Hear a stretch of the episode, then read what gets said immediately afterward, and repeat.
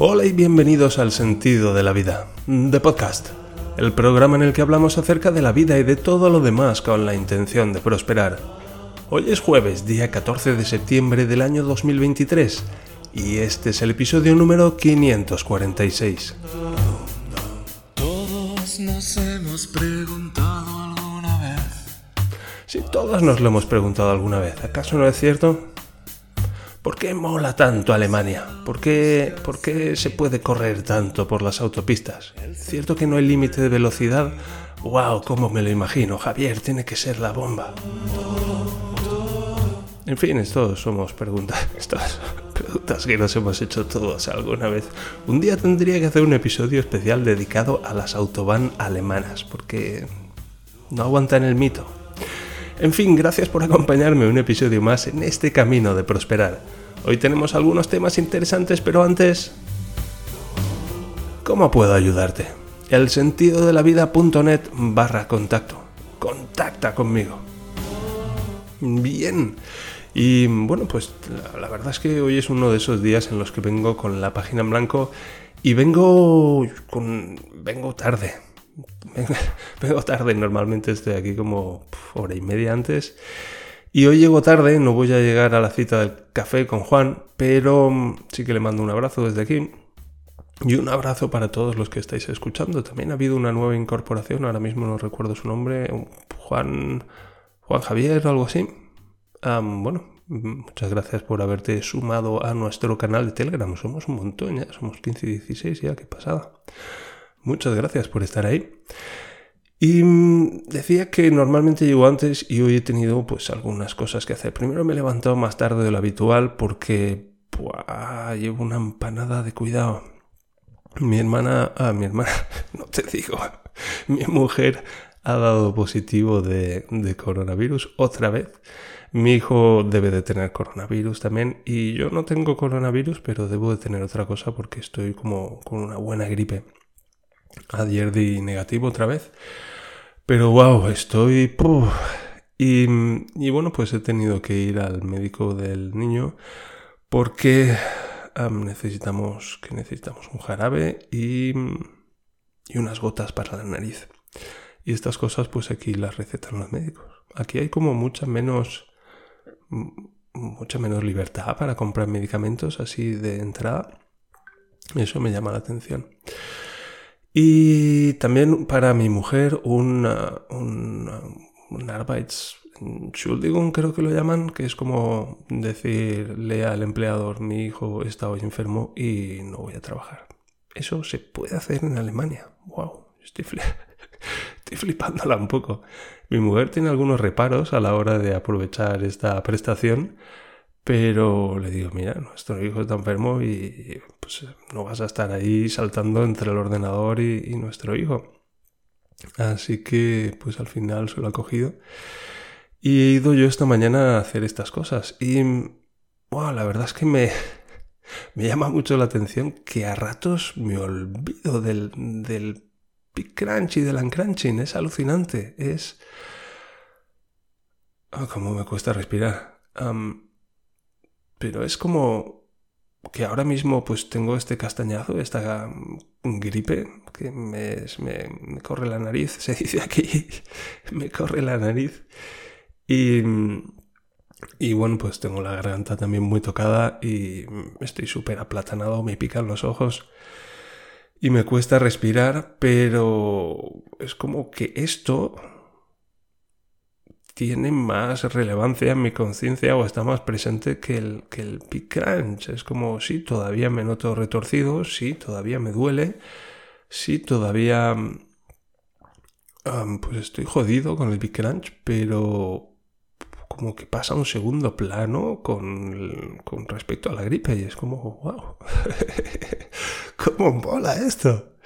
¿Cómo mola esto? Y ya si me pongo a hacer tareas como pues conducir al médico y coger las cosas, ir a la farmacia, luego he ido a comprar más test de corona al DM, es como me olvido completamente del Big Crunch y es Esto se está quedando atrás, empieza a quedarse atrás después de 15 años largos, desde 2008. Agosto de 2008 cuando tomé la decisión de voy a descubrir lo, lo que me ocurre y voy a ponerle fin, aunque tenga que dedicar el resto de mi vida a ello. De ese momento ha el momento de mi vida en el que más comprometido he estado con algo, en toda mi vida. Y bueno, pues realmente esto de enfrentar el Big Crunch y, llevar a cabo todo el proceso de uncrunching, pues ah, está siendo pues lo más grande que he hecho en mi vida, pero con diferencia. En fin. Además de eso, pues me ha llegado algunas cosas que pedí en Amazon. La verdad es que es súper cómodo. Me ha llegado la fundita para el móvil. Tengo un Galaxy Samsung, un Samsung Galaxy S8 que le dio de mi padre, como las gafas. Y tenía una, creo que es la misma funda. Pero una funda así transparente, pero que no sé cuántos años tiene el Samsung Galaxy S8. ¿Cinco años? Y estaba la funda como amarillenta, se estaba rompiendo ya. Y a mí me parece que he comprado la misma, pero claro, pues está flexible y está transparente y mola mucho.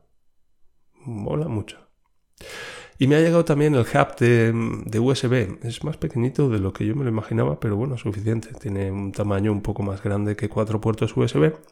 Y encima tiene unos botoncitos, con lo cual he enchufado el micro ahí y cuando no lo uso lo apago.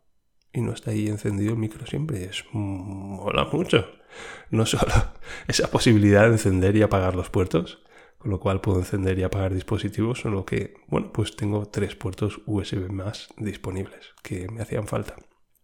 Ahora mismo están vacíos, pero me hacían falta.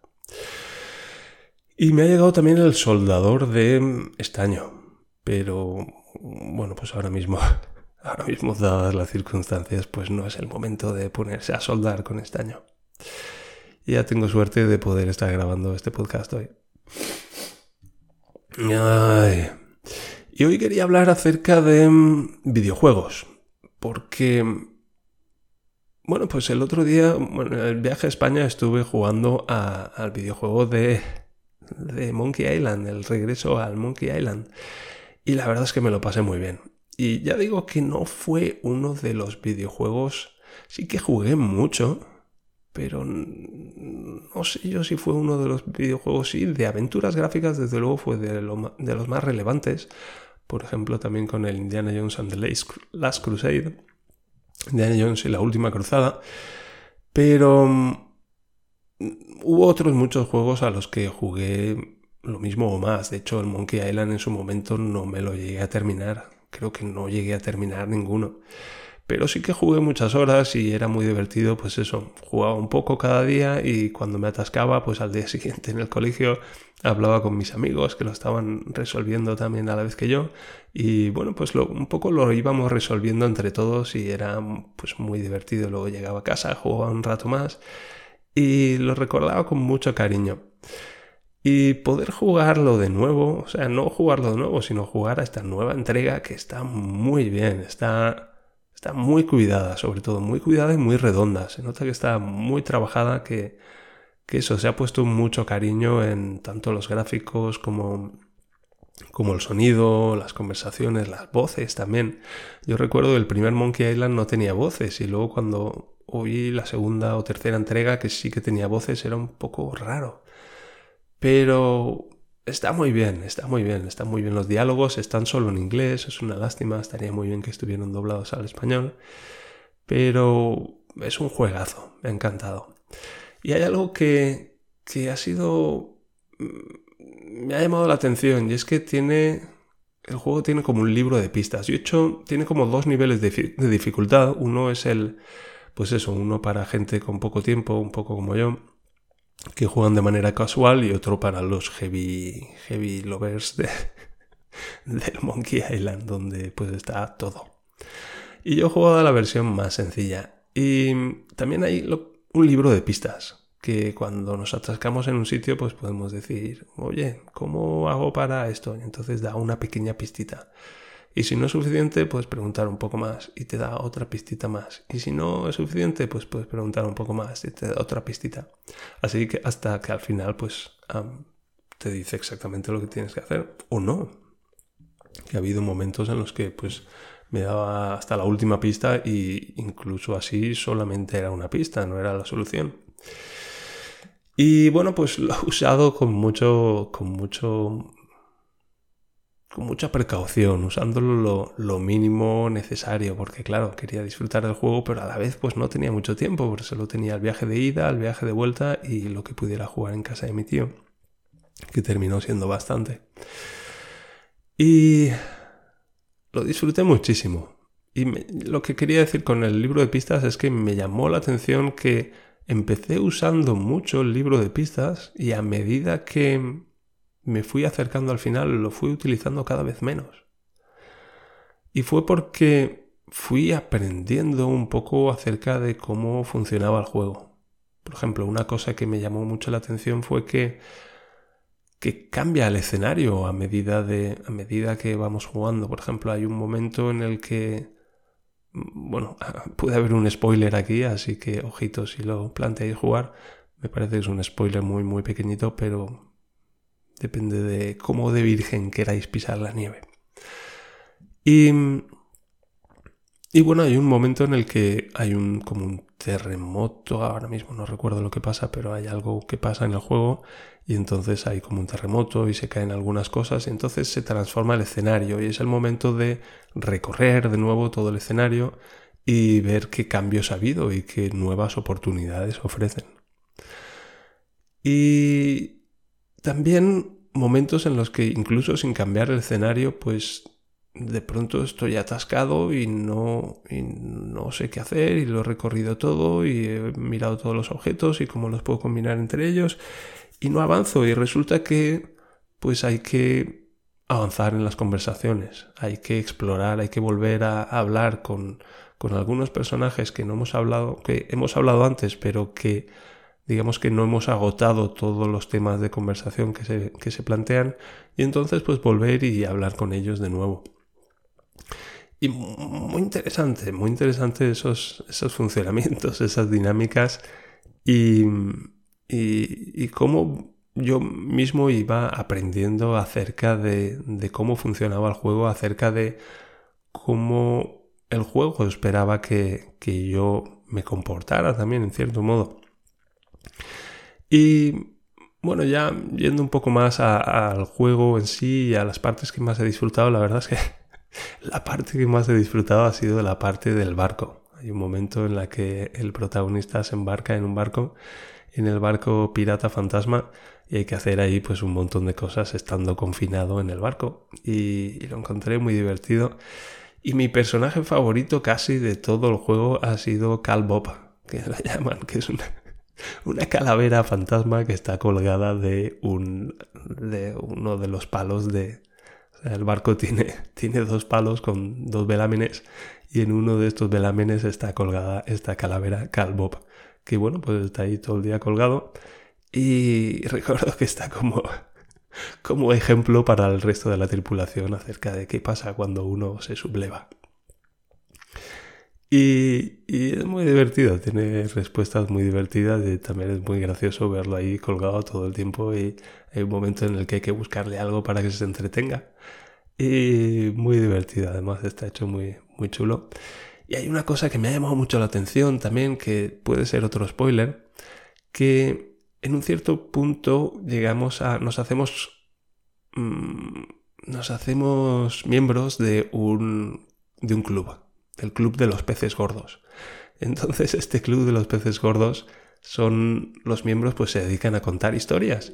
Y los podemos identificar porque tienen como un pequeño Ah, ¿cómo es? Como un cebo de pesca o algo así, un, anzuelo o algo así, que es como un pequeño cilindrito que tiene como pues unas rayas como las, las rayas de las barberías, los cilindros esos de las barberías, pues así rojo y amarillo o algo así. Y entonces lo llevan los personajes en, en, en la ropa, en la ropa o cerca de ellos. Y entonces hay que ir y hablar con todos estos personajes para ir aprendiendo pues recursos para aprender a contar historias.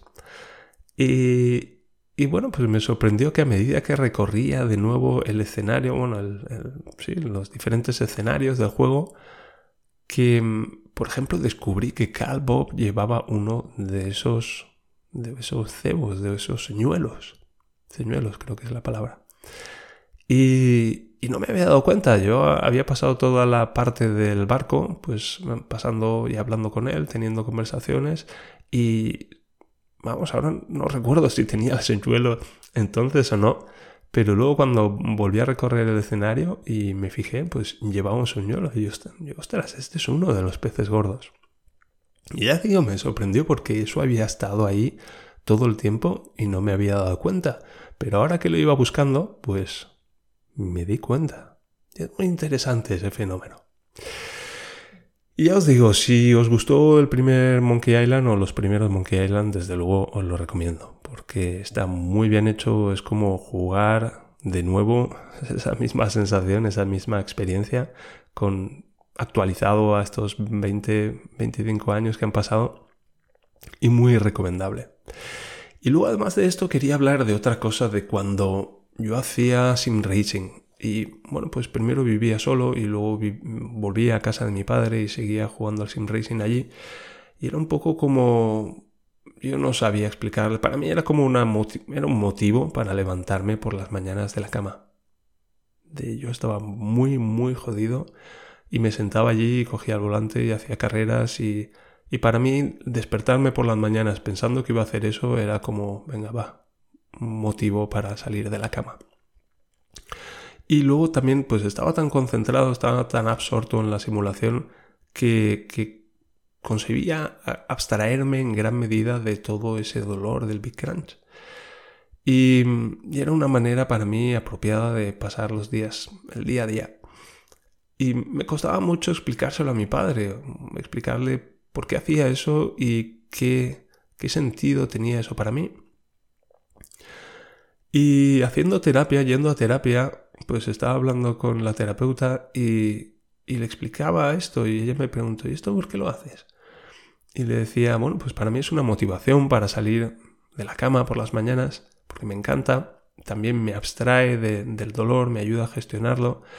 Y también cuando estoy en el garaje con mi coche virtual y hago ajustes para ese coche, también estoy haciendo ajustes dentro de mí para adaptarme yo a mí mismo a, los circuitos de mi vida. Y era como, era como una cosa muy rara, pero que sí, que yo me di cuenta de que lo hacía. Y, era como, vale, si yo fuera este coche ahora mismo que estoy ajustando, era como una manera de conectar partes de mí mismo con partes de, de ese videojuego. Y al hacer cambios en estas partes del videojuego, pues hacía cambios dentro de mí mismo que me resultaban de utilidad. Y era como, vale, estoy ajustando este coche a este circuito, pero yo hoy tengo una serie de, de retos en mi día y también puedo hacer ajustes dentro de mí. De la misma manera que estoy ajustando los alerones de este coche para adaptarlo a este circuito, puedo hacer ajustes dentro de mí para adaptarlo al circuito de eh, los retos que me presenta el día de hoy. Y muchas veces, pues, pasamos por alto el valor de el entretenimiento, entre comillas. El valor de lo que puede aportar un buen videojuego, de lo que puede aportar un buen libro, de lo que puede aportar una buena película, de lo que puede aportar una buena serie, de lo que puede aportar un buen podcast como este, también, de lo que puede aportar cualquier obra creativa que tiene una estructura y que tiene unas conexiones entre los diferentes elementos y que cuando nos involucramos y nos conectamos con esa obra creativa, tienen lugar también cambios en nuestro interior, porque a medida que se desenvuelve esa obra creativa, pues se van desenvolviendo procesos en nuestro interior que si los tomamos con una cierta intención determinada como en, nuestro caso es este prosperar, pues pueden resultar de gran utilidad. Y a menudo no nos damos cuenta porque son procesos muy sutiles, pero pueden llegar a ser muy importantes. Mm, las metáforas, por ejemplo, en hipnosis tienen una gran potencia y tienen una gran utilidad y pueden lograr cambios muy, muy grandes y muy profundos. Así que, bueno, pues démonos una oportunidad para apreciar los videojuegos entre otras obras culturales. Porque, bueno, pues un buen libro es un buen libro, una buena película es una buena película, una, perdón por eso, una buena serie es una buena serie, un buen videojuego es un buen videojuego. Y puede prestar un gran servicio. En fin, con esto ya vamos a ir terminando, llegamos a los 20 minutos, entra la salidilla y esto es todo por hoy. Recordad que estamos aprendiendo a prosperar y estamos aprendiendo a apreciarnos, a valorarnos y a respetarnos. Y en definitiva estamos aprendiendo a amarnos más. También recuerda que puedes contactar conmigo a través del sentido de la vida.net barra contacto y también a través del canal de Telegram, un saludo, cuyo enlace de acceso puedes conseguir en las notas del programa. Por favor, dale a seguir y dame una valoración de 5 estrellas y así ayudarás a otros a encontrar este programa y a este programa a crecer. Mientras tanto, muchas gracias por acompañarme en este camino de prosperar y nos encontramos en el siguiente episodio del Sentido de la Vida, de podcast. Hasta entonces, adiós.